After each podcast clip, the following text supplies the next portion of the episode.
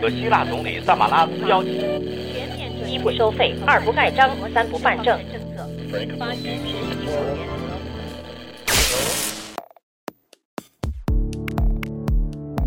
新闻不都是冰冷的，故事不都是虚假的。故事新闻用故事温暖新闻。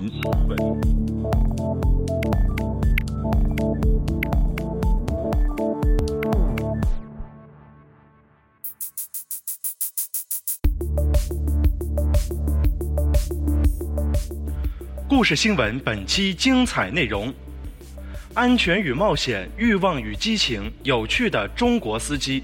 故事新闻讲述中国司机体现的国家性格。西埋建筑在中国不感冒。故事新闻关注米兰世博会治霾答案对中国有效吗？故事新闻稍后为您讲述。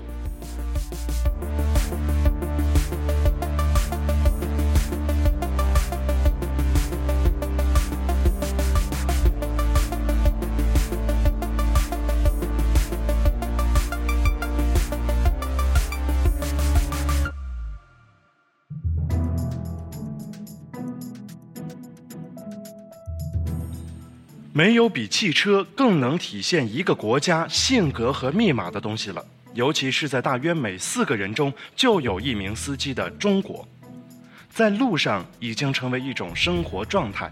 北京交通广播主持人郭伟算了一笔账：北京上班一小时，下班一小时，一天当中醒着的十六个小时，八分之一甚至更大比例的时间都是在路上度过的。大部分时间，他们都彼此隔绝，只用信号灯和鸣笛交流。人们很少能了解别的车厢里的世界。司机们隐在私密的车厢内部，如躲在道路旁边的房子里一样，悄然上演着安全与冒险、欲望与激情，甚至是生与死的戏码。二零一四年，平均每天就有八点一万人走出驾校，成为汽车王国的子民。前一年，这个数字才刚刚超过五万。中国驾校制造司机的时间一般需要半年，快的甚至三个月就能完成。二零一四年，保定某驾校的校长张欢送两千人上考场，拿到了司机身份。如同全国其他驾校一样，涉及到交规、驾驶安全的理论考试是最容易的。中国人的应试能力在这一点上展露无遗。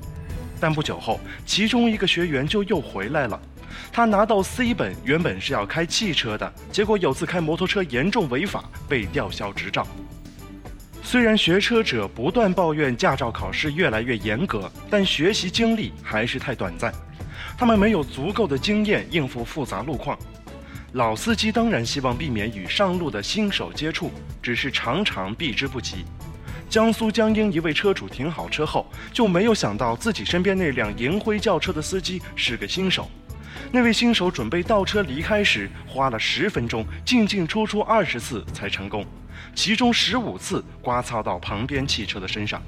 西安公安局交通警察支队高新大队民警强博曾经拦下过一辆刚刚左转的车辆，车窗摇下，才发现驾驶座上坐着一个孩子，十三四岁的样子，他的父母坐在后排。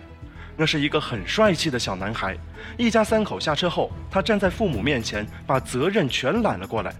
车钥匙是我在我爸兜里拿的，车是我开的，跟他们两个一点关系都没有。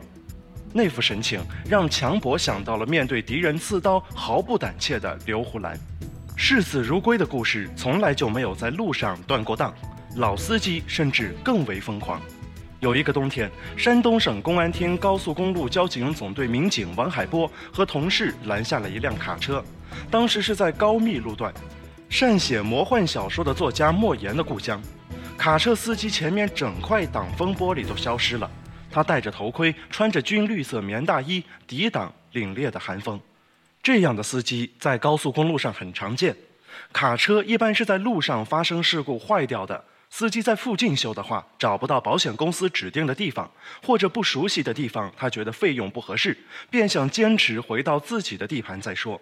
王海波说：“要是在夏天，可能更危险，小虫乱飞，没有挡风玻璃阻挡，直接扑进车厢，往司机眼里钻；哪怕是下雨，也不会阻挡他们前进的脚步。这些疯狂的司机任由风雨拍在身上，水淌满车厢。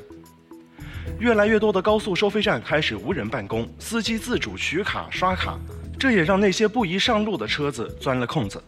更为夸张的一幕发生在 G25 长深高速公路浙江段的公路上，一辆严重破损的车辆开上了高速，右大灯损毁，左侧尾灯损毁，右后轮只剩一个轮胎。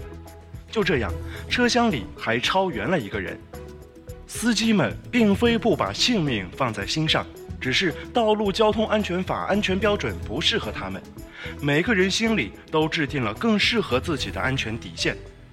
把这辆破车开上 G25 的这位司机，把手电筒、三角警示牌用绳子绑在车尾当尾灯，右侧还绑了一个探照灯。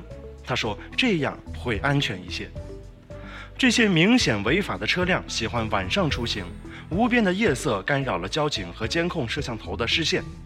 大连民警李硕说：“白天遇到的违法行为，大部分都是违反道路标志标线、违停、绿灯跟进等情况。”他说：“晚上遇到的违法行为程度就比白天更大，像遮挡号牌、酒驾最常见，还有拼装车。前两年，他曾多次拦下加长的林肯、凯迪拉克等，仔细检查后发现，他们原本都是普通车型。”他说。中间通过某种手段断开，再加钢板，人为使车身变长。那些寻求刺激的人也趁着夜色深沉出来了。这是人类社会秩序感最薄弱的时刻。每一座稍具规模的城市里，都有多金的年轻人开着华丽的跑车，任由刺耳的马达声划破静谧的夜空，追求速度的快感。在深圳的沿江高速上，曾有香港人驾车时速接近三百迈。北京朝阳区大屯路隧道里，一辆绿色兰博基尼被撞到稀烂。杭州的龙井路、文涛路、文二西路上也有飙车族的身影。这是一种死亡游戏。在2014年，每五起被查处的交通违法行为中，就有一起是超速。而在致人死亡的交通事故中，超速更是第一杀手。开车的人很少会被这些数据吓到。关上车门的那一刻起，人们感受到的更多的是安全感。公共空间被隔离，排他性的秘密场所建立起来，加之荷尔蒙的催化，交通工具瞬间变成了调情的温床。强博有一次凌晨一两点，发现一辆桑塔纳开着双闪停在路边，车窗上全是雾气，看不清里面的情况。他们担心司机有危险，敲打车窗询问。他说。门打开，四个人衣冠不整，一个女的，三个男的。还有一次，车里面的人被惊动了，当即发动车辆，差点将强博和同事撞倒。中高档的轿车越来越强调空间的私密性和舒适性，人们可以在里面做更多爱做的事。有两个三十多岁的西安男子边开车边看起了黄色 DVD，在路口等红灯时为情节所吸引，都没注意到变灯。强博见此上前查看，敲开窗户。除了违反交通法，两人还违反了治安管理处罚法。被带到当地派出所后，民警又从后备箱里搜出两百多张淫秽光盘。另一位令强博印象深刻的是一位母亲，她开的是一辆高尔夫，在一条单行道上逆行而来。强博拦下对方，低着头通过车窗探视车内，打算请司机出示驾照。尴尬的事情发生了。他说：“这个女司机露着胸，衣服开着，把婴儿绑在胸口吃奶。”强博赶紧叫停，让他又把窗户摇上去，收拾停当，才对他进行处罚。随着驾驶员专心程度降低，驾车的危险系数同时增加。据统计，如果驾驶员边开车边吃东西，发生事故的风险会增加一倍；而喝饮料或抽烟，风险要增加一点五倍。如果司机打电话，系数会升至二到五倍。现在流行的手机更是成为干扰驾驶的重要诱因。二零一四年一至十月，上海市共发生致人死亡交通事故六百九十起，其中由开车接听电话、玩手机等引发的高达两百零四起。由常州到南京的一辆客车的司机，曾在七分钟内低头看了三十九次手机，结果一时疏忽撞倒一名骑车老人，致其死亡。李硕在一个路口看见一名违规掉头的司机，在等对向车辆通过的时间里，低头开始看手机。李硕说：“违法掉头时，你是不是应该格外警惕一下路上的情况？结果他没有，沉浸在手机里，完全没注意一辆汽车正冲着自己开过来。汽车时代与死亡相伴。二零一三年，中国人口因为汽车减少了五点九万人。违反道路安全法的司机应该感谢自己被交警拦了下来，否则后果不堪设想。王海波还记得另一次在高密发生的故事，当时他们接到报警，一辆面包车司机酒驾，而且还不断往窗外扔绿色的啤酒瓶子。王海波的同事立刻根据司机的行驶方向出警设障，终于在他进入高密前拦住，打开车门，酒气扑鼻，车厢里散落着喝完的啤酒瓶。司机口齿不清地回应交警的询问，他说自己心情不好，先喝了点白酒不尽兴，又买了一捆啤酒。开始时喝完的酒瓶子还扔在车厢，后来就迎着高速上的风顺手扔到外面。二零一一年五月九号晚，高晓松因为酒后驾驶造成四车追尾，高晓松醉酒驾驶机动车犯危险驾驶罪，被判处六个月拘役，罚款四千元。处理酒驾，尤其是醉驾的司机，常会令交警感到头疼。李硕解释道：“每百毫升血液酒精含量八十毫克以上都算醉驾，这个时候按照法律需要抽血化验。”李硕说：“他曾经遇到一个每百毫升血液酒精含量超过三百的家伙，送到医院抽血时不老实，大喊大叫，手脚乱晃。他说：‘我们只能三个人把他按在凳子上，要不根本抽不了。’”有时候斗勇，有时候还要斗智。交警们永远不知道下一刻会遇到怎样的司机。河北邢台的交警摄障检查酒驾时，发现有辆车开到距离三十米开外的地方，忽然停下，司机一开门就往草坪跑去。交警感到蹊跷，随后便追，很快就追上了。他正蹲在地上拔草，见警察过来，随即站起来，语带惊讶地说：“警察同志，你们是查酒驾的吧？”刚刚有个喝多的朝东边跑了，哭笑不得的警察问他在干什么，他回道：“我就是个农民，晚上没事儿给地除除草。”后来经过检测，他血液里酒精含量达到六十五毫克，属于酒驾。在中国，交警与司机常被视为猫鼠关系，即便是没有问题的司机，也常对交警生出畏惧。二零一三年的一个晚上，也是查酒驾，强博拦下一辆宝马轿车。车门打开，五个人从车上下来。忽然，也不知道谁说了一句“跑”，他们便分了五个方向逃去。强博和同事们好一顿追，才把五个人都带了回来。一吹气儿，没事儿。强博问他们为什么跑，他们也莫名其妙。听到有人说跑，就跑了起来。那些心怀鬼胎的司机们表现也各不相同，有的痛哭流涕，有的苦苦哀求，有的破口大骂。河南安阳一名醉酒法官则把检查自己的协警顶在引擎盖上，狂奔了两公里。大连一位无证驾驶的司机看到李硕等人掉头便跑，慌不择路，扎进一个死胡同里。王海波在东营高速交警支队的同事们遇到一位司机自行变造行驶证，在听说可能被处罚款、扣十二分，甚至可能被拘留后，他忽然夺过证件，揉成一团，放进嘴里吞了下去。他以为这样就没有证据了，哪里知道民警执法过程中都有执法记录仪。交警身上配备诸多利器，以应对复杂的司机违法现状。另一个执法利器是警务通，可以直连公安系统内网，查询驾驶员的信息。李硕在大连街头查酒驾，拦下一辆劳斯莱斯，那辆售价近八百万的豪车上挂着一个出租车号段的车牌，这让他感到好奇。通过查询系统，这种混搭关系确实记录在案。中国正在奔往世界最大豪车市场的路上。胡润研究院认定，到2016年，美国的这一地位将被取代。新富起来的阶层对这种能够彰显身份和地位的商品充满欲求。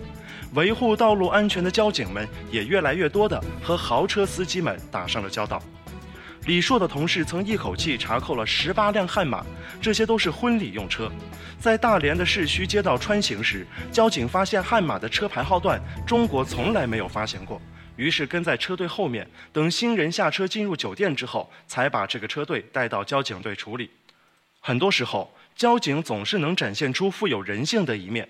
有一次，李硕看到一辆蓝色甲壳虫开在路上，变道不打转向灯，还走走停停。他感觉司机可能是新手，便招手将其拦下，打算提醒对方一些安全事项。那是一名八零后女孩，拿证还不到两个月。叮嘱一番后，李硕便抬手放行。哪知对方开出不久，又掉头回来，摇下车窗问他要电话，说想跟我交个朋友。李硕说：“从业十年，李硕见过了太多奇怪的司机和奇怪的事情，求交友倒是第一次碰到。不过这也提醒了他，新一代的司机已经出现在那漫无终点的公路上了。”强博也有着类似的经历，在他看来，女司机遇到问题时情绪波动会比较大。他说，一分钟前他还在哭，一分钟以后就笑了，因此他们常常需要先对他们做好安抚工作。有一次处理交通违规，女司机被截停后非常暴躁。强博说：“我刚好看到她脖子上戴了个非常漂亮的翡翠挂件，我说这个挂件很漂亮。”司机被哄笑了，不但认罚，还希望能留他一个电话。在三亿名中国司机里，七千零九十二万女司机是一个常被提及的话题。网上充斥着虚虚实实、语带调侃的段子，他们常会把油门当刹车踩，准备打转向灯时，结果开了雨刷器；遇到事故又经常情绪失控。但在山东高速交警王海波看来，以性别区分开车能力并不科学。驾驶车辆只是一个熟练操作的问题，越熟练相对来讲就越容易保证安全，越不熟练遇到问题处置上就没有经验。在中国，女性驾车的经验一般确实是比男性少。一个拥有汽车的家庭，开车的往往是男性，人们对此习以为常。到后来，连女性司机都觉得自己确实不适合出现在路上。如同中国的很多其他问题一样，中国司机在路上罹患的汽车病有着复杂的原因：急躁的性格、技术的欠缺、规则意识的。淡漠、顽固的身份歧视、沟壑难满的。欲望，萦绕在汽车车厢里，影响着握着方向盘的。驾驶员，最终制造着冲突和死亡。但是，文明总是从教训中进步，这些冲突和死亡也反过来推动司机们意识到自身的。问题。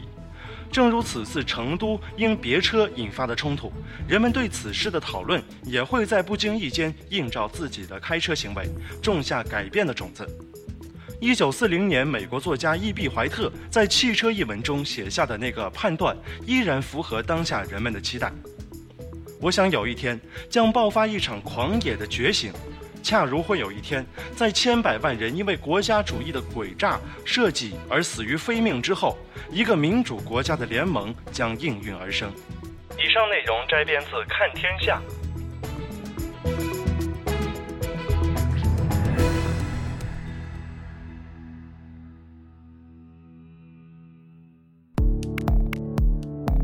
故事新闻，用故事温暖新闻。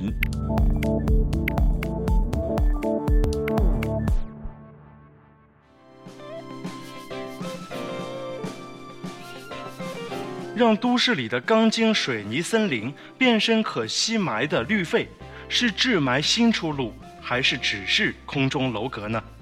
五月一号，二零一五年米兰世博会开幕，东道主的意大利主管以都市森林为概念，外墙使用了号称可净化灰霾的水泥，格外引人注目。早在一年前，意大利主管的吸霾特点就引起意大利国内外媒体的聚焦。更有媒体直接称之为“吸食灰霾馆”，中国也进行了不少报道。意大利主管的建筑设计师米开勒·莫列说：“如果能将这种材料应用于中国的城市建筑，相信将对改善中国空气质量有所帮助。”这几乎是为中国量身打造的概念建筑，但是否真的适合中国市场呢？这座都市森林外形就像一棵棵枝繁叶茂的大树，枝叶纵横交错，伸向天空。都市森林不仅是诗意的比喻，也有实用的功能，旨在实现建筑与环境的对话交换，就像树木从土地汲取能量，再将能量归还自然。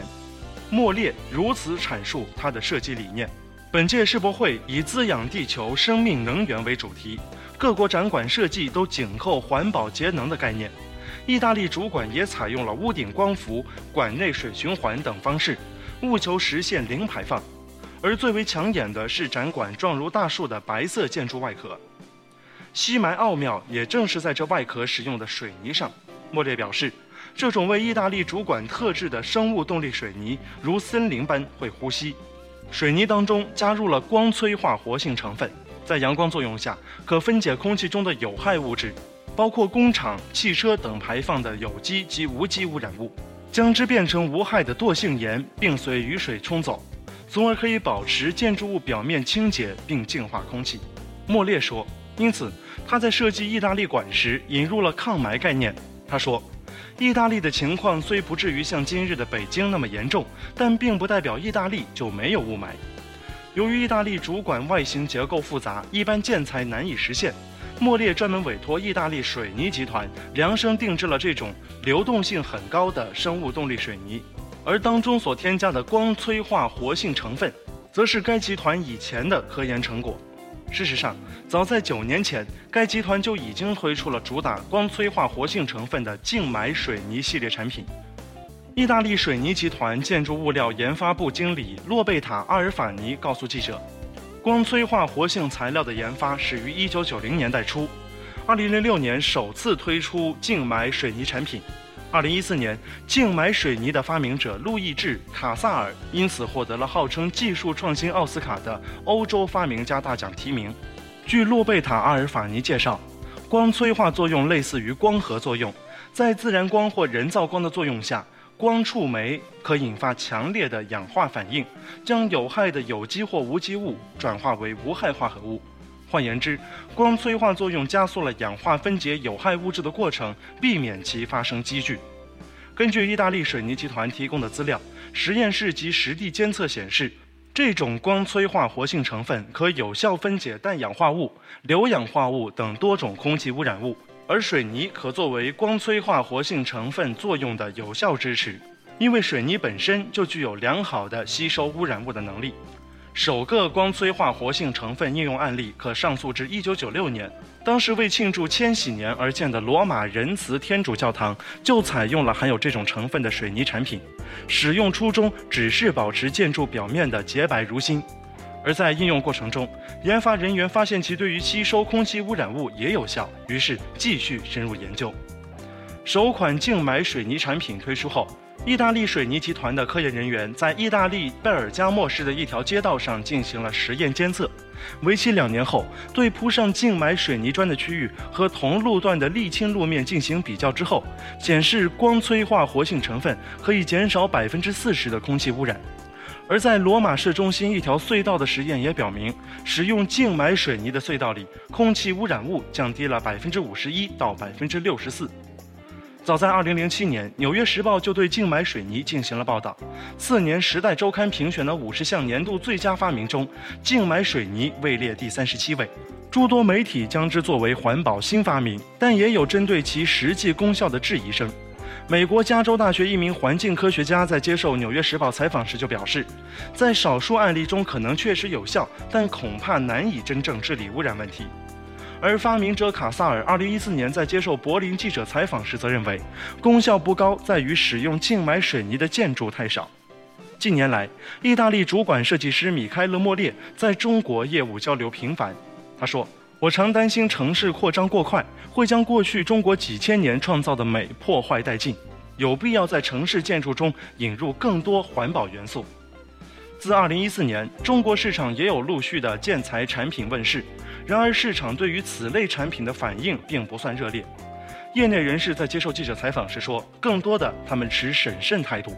意大利水泥集团在中国驻有销售代表，不过虽然已经与北京、上海的科研院所有过接触和推荐，净买水泥在中国市场推广却颇为缓慢。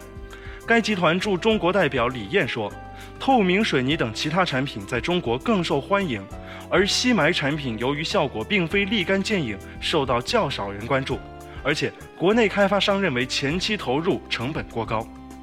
根据意大利水泥集团提供的材料，净霾水泥的成本因光触媒涂层厚度及建筑造型而异，相对于传统水泥，每平方米的成本会增加二欧元到三十欧元不等。单靠水泥就能够去除雾霾？河北建设集团有限公司中山分公司副总经理王伟表示怀疑。他说他看过类似报道，但短期内并不会考虑使用这种新型建材。他说，如果成本增加不多，在雾霾严重的北方地区，可能会有开发商为了增加卖点而使用；在南方雾霾不严重，没什么卖点。而广州某大型房地产公司副总经理则表示，从来没听说过类似产品。他直言，除非要维护品牌形象的公司，一般公司都不会考虑没有直接效益的建材。国内虽然有绿色建筑设计规范，但没有要求用这种材料。用这种材料对申报绿色建筑也没有帮助。意大利位于阳光灿烂的地中海地区，华东理工大学化工学院教授韩一帆指出，光触媒材料只在紫外线强烈时会发挥作用，而中国紫外线最强的地方，如海南、昆明、拉萨等地，却都不是雾霾严重的地区。韩一帆表示。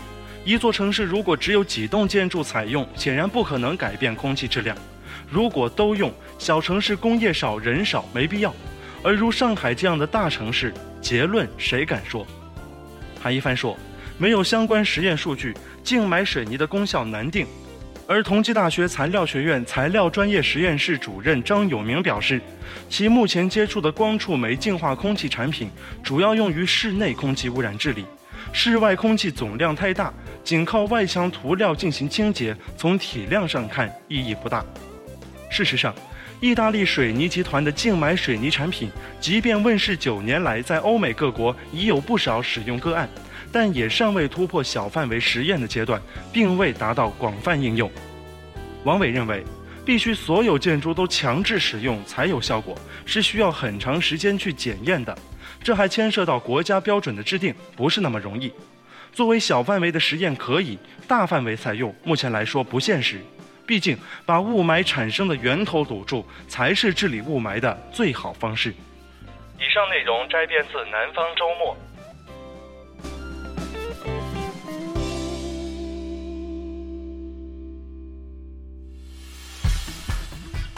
欢迎关注故事新闻的微博、微信、微新闻电台，获得更多节目信息。微博请直接搜索“微新闻电台”，微信请搜索微信号 “Mike News Radio 一二三 M I C N E W S R A D I O 一二三”。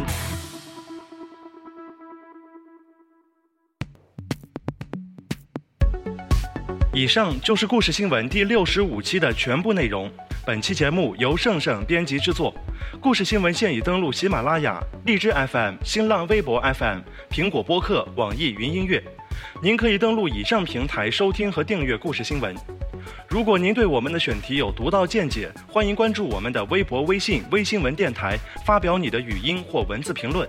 感谢收听，我们下期节目再见。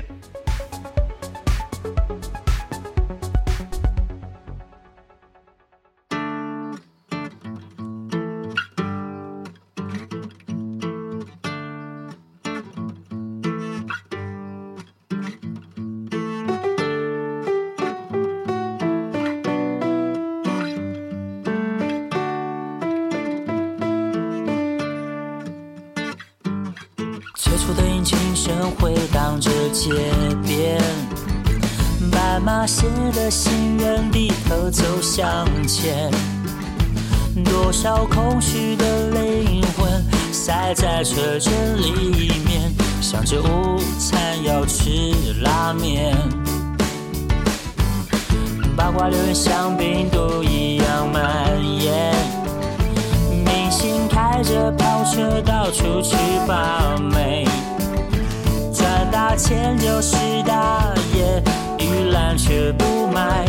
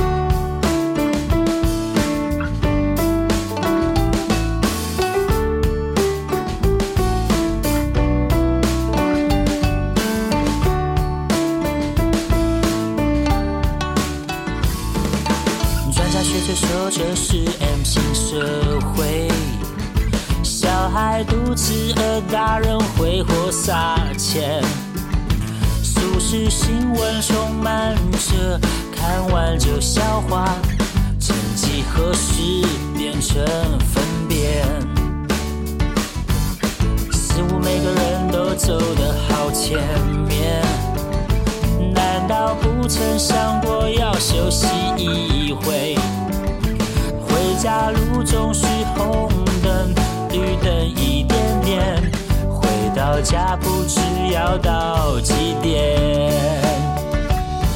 就是会忘记停下来，就是会睡到起不来，就是一直站台却不知要看哪一台。生活的意义是什么？我看你也说不出口，一辈子也只有盲从。就是会忘记停下来，就是会睡到起不来，就是一直站台却不知要看哪一台。生活的意义是什么？我看你也说不出口，一辈子也只有盲从。